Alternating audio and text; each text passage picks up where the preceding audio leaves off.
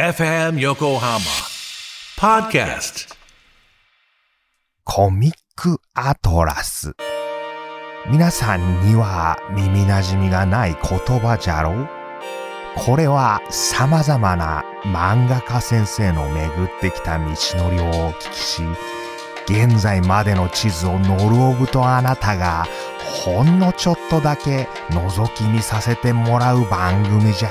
彼らが紡ぐ物語のように辿ってきた道のりの面白がり方を知れば、あなたの世界の見方が変わるかもしれんぞ。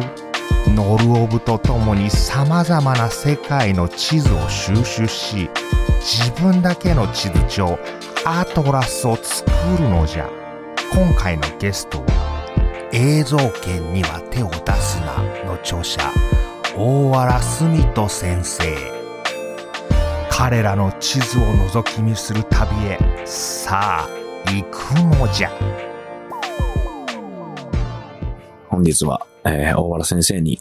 ゲストにお越しいただきました。よろしくお願いします。よろしくお願いします。大よろしくお願いします原澄人と申します。よろしくお願いします。はい。今回リモートでお話しさせてもらってるんですけど、大原先生最近なんか感動したことあります？感動したこと。うん。心がうん動いたものって最近なんかありますかそうですね。結構心動かされがちなんですけど、なんか、こう、頭のいい人というか、うんなんかこう、冷静な人に出会ったりとかすると僕結構感動しますね。冷静な人？はい。なんかその、感情がバーッとこう盛り上がってしまうというよりは、なんかちょっと引いた目線を持っててうんうん、みたいな。なんか物事を冷静に捉えられるな、みたいな。誰かが怒ってたとしても、その人がなんで怒ってるんだろうみたいなことにちゃんと注目できるとか、なるほど。はい。社会がたって結構混乱したりとかすることを最近あの、目につきやすくなってると思うんですけど、まあその総量は変わってないかもしれないけど、目につきやすくなってる中で、まあ SNS 上とかでも結構冷静でいられる人っていうのを見ると、ああ、なんか嬉しいな、みたいな。はい。確かに。そういうのありますね。最近ちょっと目につきますよね。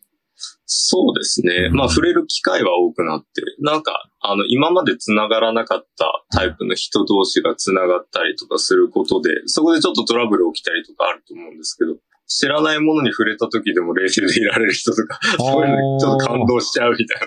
はい。そういうのありますね。ちゃんとその、はいまあ相手というか、意見とか実証に対して、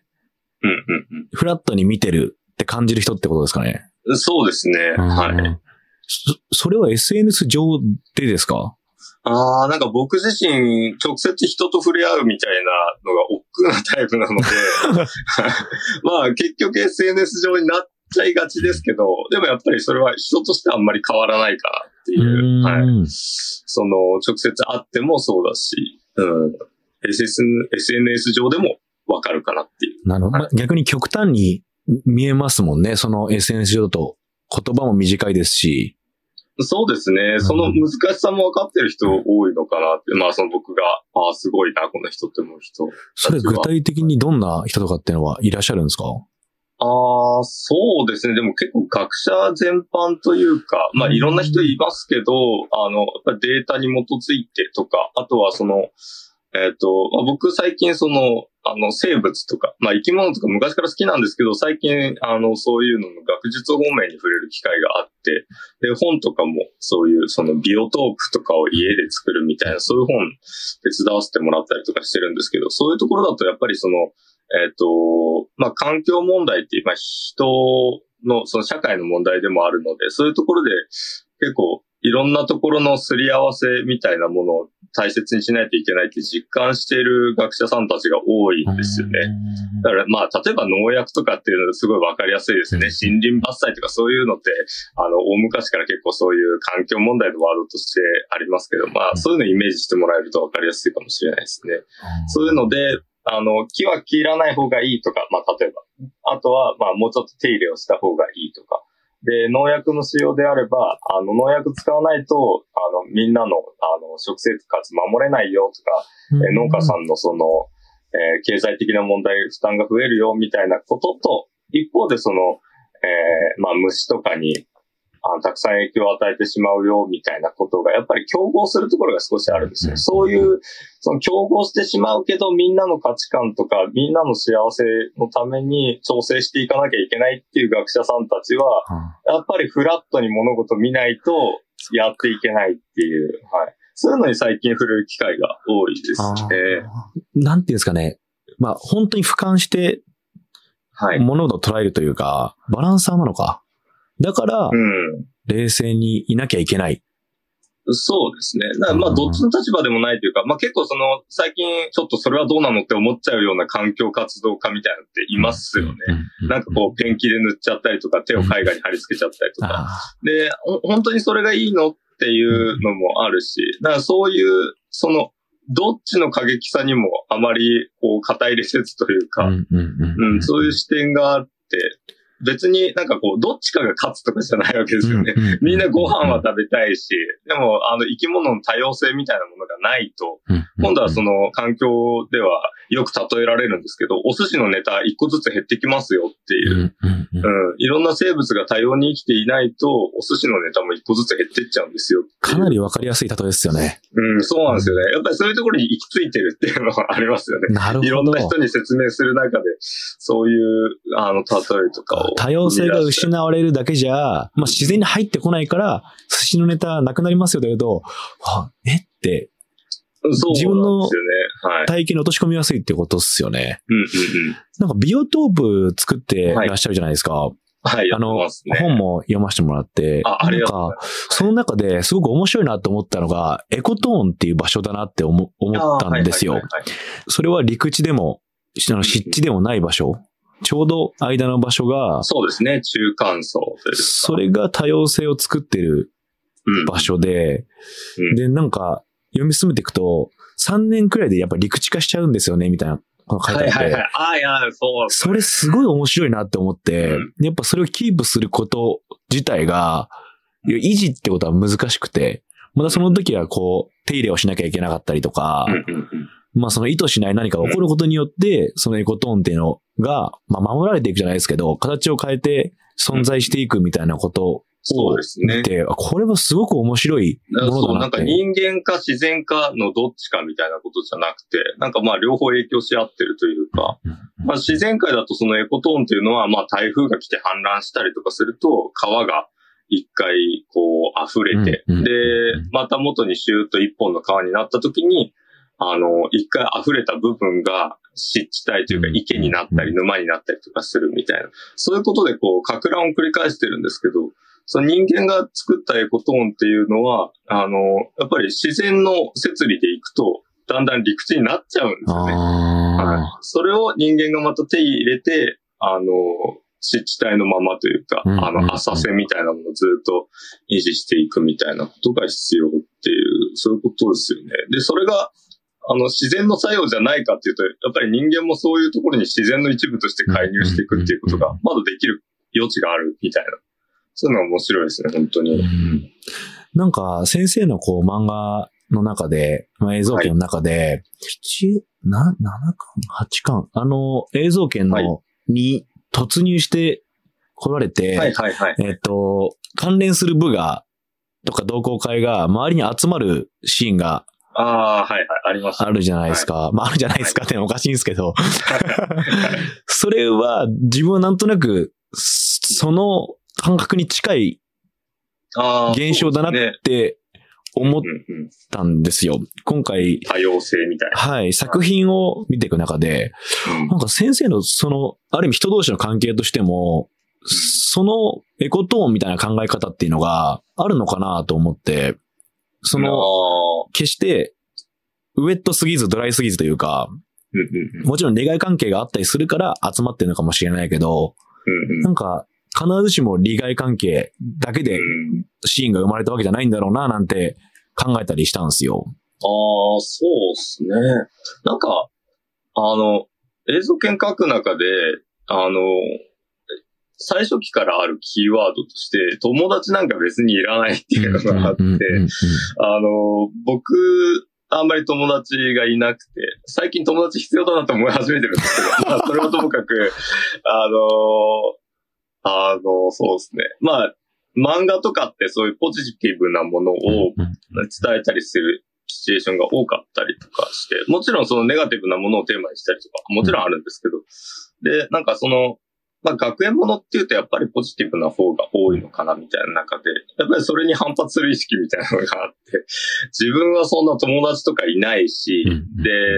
まあ確かに友達が欲しいと思うこともよくあるけど、それでも友達ができないみたいな。で、その中でも、まあなんとか生きてきたし、それ自体を否定することなく肯定したいみたいな気持ちもあって漫画描いてて、で、あの、主人公の浅草市とか友達いないし、じゃあ、その友達がいないとか友達を必要としないキャラクターは一人いればいいかっていうと、そうでもないなと思って、それで同盟騎士っていうその、あの、音響部の子を作って、その子も別に友達を必要としてないっていう、別にそういう関係性みたいなのも必要としてないよみたいなキャラクターを複数出してもいいじゃんみたいな、そういうベースがまずあって、なるほど、なるほど。で、それでも、その、関係し合ってるというか、あの、友達同士じゃないけど、お互いにその、えー影響を与え合ってるみたいな。なんかそういうのは、だんだん書き始めてるっていう感じがするんですよね。書いていくうちにそうなっていったっていう感じなんですかね。そうですね。うんなんか別にその、それぞれキャラクターが、あの、仲間とか、その、友達みたいなことで、お互いに本当に近い位置関係で支え合ってるとかではなくて、ん知らんけど、あいついるから仕事来てるみたいな。こととかあの、なんかそういう、だから遠く離れててもそうですよね。別に、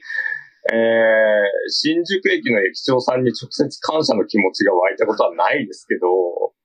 駅長さんいないとやっぱりなんか困ってるんだろうね、困ることあるんだろうな、みたいな、あるじゃないですか。駅長がいらなくて、ただ各電車にあの運転手さんいればいいかっていうとそういうこともないみたいな。遠く離れた誰かに助けられてるとか、やっぱり自分の生活に影響を与えてる人っているんですよね。でそういうのって別に友達じゃないし、だから生物のそのお互いのなんか支え合いというかつながりみたいなものも別に生き物同士友達なわけじゃないですよね。っていう感じになぜか自然と漫画の中ではなってきてるのかなっていう。だから映像犬8巻のそのえっ、と、映像犬の中に教師たちが突入してきたりとか、まあ生徒会が突入してきた時もありますけど、なんかそういうふうに、あの、映像犬のピンチみたいなものを、なんとなく別に友達でも仲間でもないような、周りの部活の人がなんとなく気にしてるというか、回り回ってその自分たちの部活動にも映像犬の活動っていうのが影響してるってみんな分かってるみたいな、そういうシチュエーション書いてるんですよね。まあ改めて考えると。なるほど、なるほど。なんかそんなやっぱ書いていく中での変化っていうのは、先生自身が関わる人も増えてきてると思うんですよ。えーじ実際に制作する現場にはいはい人がいるとかじゃなくて、この作品にいろんな形で関わる人が増えてきて、そうですよね。グッズ制作の、まあ、例えば部署であるとか、うんあの、実際の個々の、あの、グッズを制作販売してるメーカーさんとかそういうところも含めてですね。はい。そうなってきてるっていうことなんですかね、その流れで。うんそうですね。なるほどな。なんか、桜田っていうキャラクターが、はい。新しく出てで。すね。はい。すごく自分は読んでいて、結構ハッとすることが多かったんですね。はい。それは、今まで当たり前に、その3人と仲間たちでやってきた世界を、うん一人のキャラクターが、これ何やってんだみたいな視点で見始める。はい。特にあの、その、その場にいる人たちで想像することを一緒に共有している場面っていうのが、まあ特徴的な、そうですね場面だと思うんですけどあ、そうそうそう。なんかそこだけ、桜田だけ何やってんだみたいな、うんうん。この人たち今何やってるのって。なんかそこがすごく印象的で、うんうんうんうん。彼女はなんでそこに参加できなかったんだろうって、最初思ったんですよ。うんうんうん。それ意図的に桜田は参加できなかったんですかあれは？そうですね。まあ作品の制作の骨組みを作る上で結構そのドライな視点ですけど、例えば1個目わかりやすい話で言うと、その熱い映像研オタクの方々気づいてくれてるんですけど、あの、金森氏なんで参加できるの逆にっていう話があって、金森氏って、その、クリエイティブ側の人間というよりは、まあ、プロデュース側の人間なんですね。それでも、浅草市の妄想みたいな、その妄想する世界みたいなものに、一緒にトリップする形で参加してくれてるんですよね。で、それって、実は、金森氏の中にそういう能力があるというか、そういうところに一緒に乗っかってあげられるだけの、あの、余力があるみたいな、まあそういう描写なんですよね。で、それをより明確にするのが、その桜田氏が逆に乗れないっていう描写でもあって、あ、乗れない人もいるんだ。乗れない人もいる中で、金森さん乗れるんだっていうような、そういうことにもなるし、桜田が乗れない理由っていうのは、やっぱりその、その桜田の人生に何かあるっていうことなんですよね。で、親が、まあ、その天才とされるような映画監督で、で、まあ結構金持ちの家みたいなのが描写されてて、で、まあそういうのは、あの、若干水崎氏と似てる境遇ではあるものの、その自分は、まあ小説家志望だけど、あんまりうまくいってないみたいな描写があって、なんかこう、ちょっと拗ねちゃった人間として、あの、キャラクターを作ってるんですよね。で、そういうところで、やっぱり自分の中に抵抗があると、そのはしゃいでる人たちとかにあんまり乗り切れない気持ちとか、そういうのがあるのかな、みたいな感じでキャラクターを作ってるので、あのシーンは明確に乗れてない。ただ、えっ、ー、と、あのシーンで若干その救いみたいな部分になってるのは、その乗り切れてない桜田の脇に桜田用のヘルメットがポコンって置いてあるっていうシーン。で、そういうカットがあって、あれは明確にお前も来いよってことなんですけど、で、まあ準備されてるし、自分用のヘルメット、まあ、世界にトリップすると必ず全員ヘルメット買ってるんですけど、うん、そういう招かれてることや自分の中にもちょっとした準備みたいなものがあるっていうことをちょっと描写したりとかしてるんですよね。あのシーンはハッとさせられましたね。あ、本当ですか？あれ？って、みんなができることじゃないんだって、なんか変な、こう、読んでる側からすると、そう思っちゃってた部分があって、まさに金森氏が、なんで、じゃあできるんだって考えるようになって、もう一回読んでみると、あれ、この人やる、やる、やりたいことが決まってるかなのかなとか、ある意味。なんかそんな、こう、勝手な推測も生まれてきて、すごい楽しめ、楽しめました。そうですね。金森氏はね、ちゃんと、あの、奴らがやることについて把握しておこうという気持ちがあるんですよね。はい。なるほど。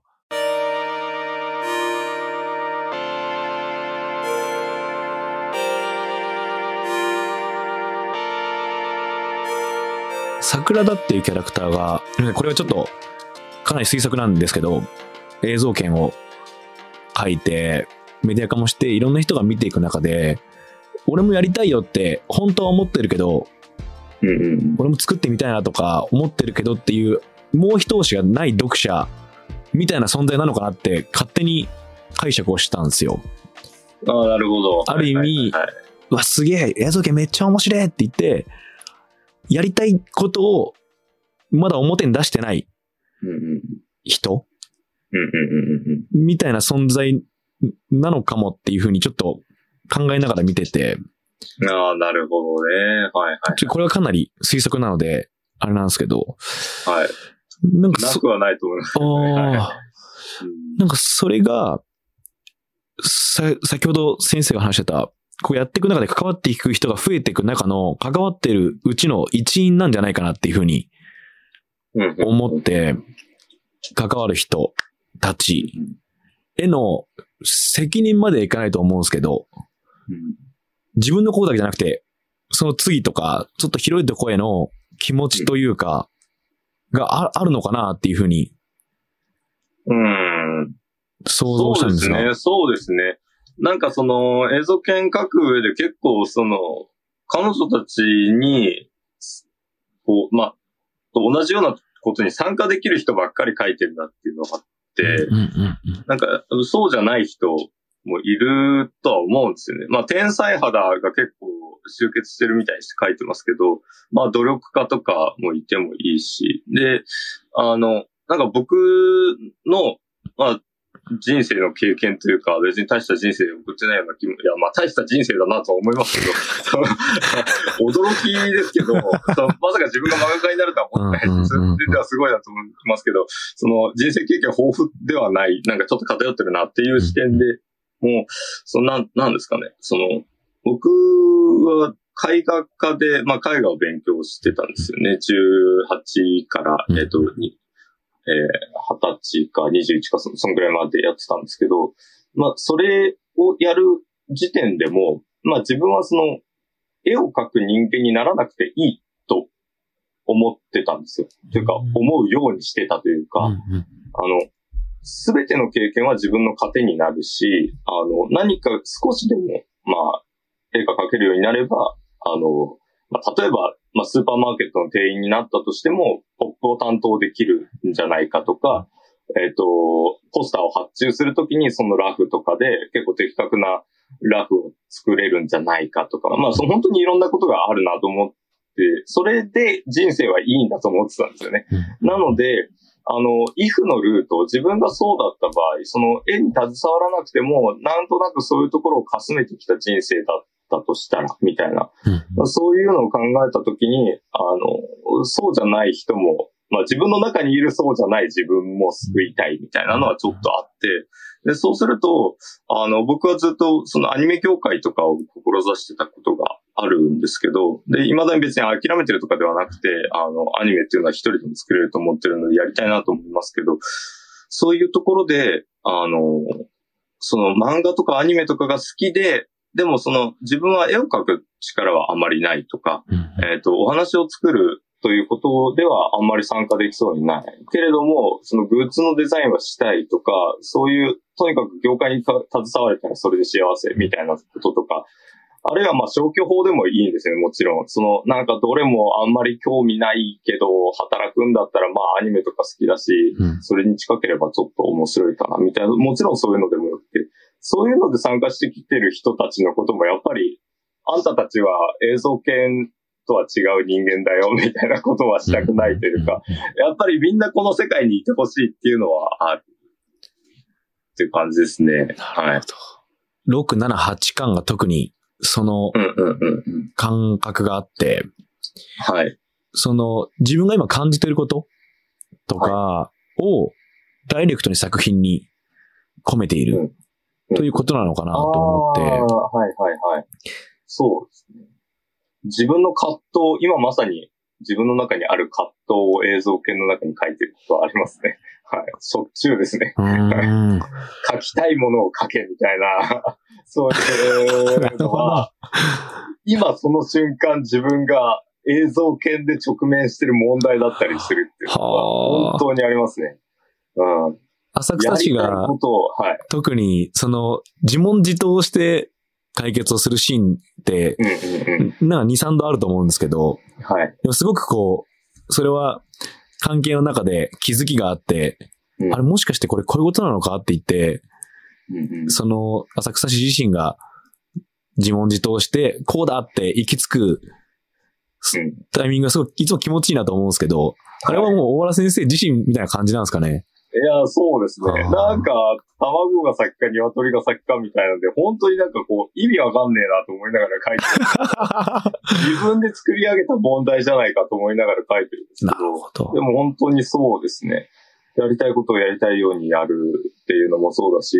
なんか新規臭い話は嫌だでも新規臭くなっちゃうみたいうな。まあ。自分の話だし、あの、伝わらないものになってるんじゃないかみたいな。伝えなきゃいけないんじゃないかみたいな。もう、もうこれも自分の話だしっていう。ああ。はいああ、なるほどな。まあ、それがもしかすると、作ってる人間だとか、表現してる人間だとか、もちろんそれにとどまらず、社会生活してる人に共感されてるポイントなのかもしれないなとも思いつつ、先生自身は、い一時期、救済お休みされてた時期が。あったじゃないですか。そうですね。今もそうですね。はい。あ一回休んで、また今休んでて、うんうんうんまあそろそろっていうか明日からです。明日からまた連載の、はい、準備していく感じですね。なんかその、えー自分が書いてる世界っていうものがどんどん広がってきて、そのはい想定してないことがたくさん起こるわけじゃないですか、メディア化とかすると。その、ね、はいはいはい。その時に先生は、もう、それを考えられないくらいの状態になったっていう感じなんですかね。いや作品で、このはい自分によ降りかかっている問題とかを消化するにも、ちょっと難しいかもしれないっていう。そうですね。まあ、直接的には単純な忙しさでしたね。自分のキャパシティをまだ分かっていないっていうのがあって、それで、あ、キャパ超えて、元から、その、結構、忙しさとかに弱いタイプだったので、まあ、その自覚はあったので、で、まあ、予定がバタバタっと入って、やっと休めるっていう頃に、歯が痛くなっちゃって、あ、虫歯だ、病院に行かなきゃ、予約しなきゃ、みたいなので、もう、ぶっ倒れちゃったというか、動悸と吐き気みたいなので、まあ、数日間横になって、5日間ぐらいはもう、一切動けないみたいなので、どこの寝床にいたら自分が一番精神的に安定するかみたいなので、本当に数分おきに、あの、2回行ったり、1回行ったりとかして、もう各部屋に寝られる場所を作って、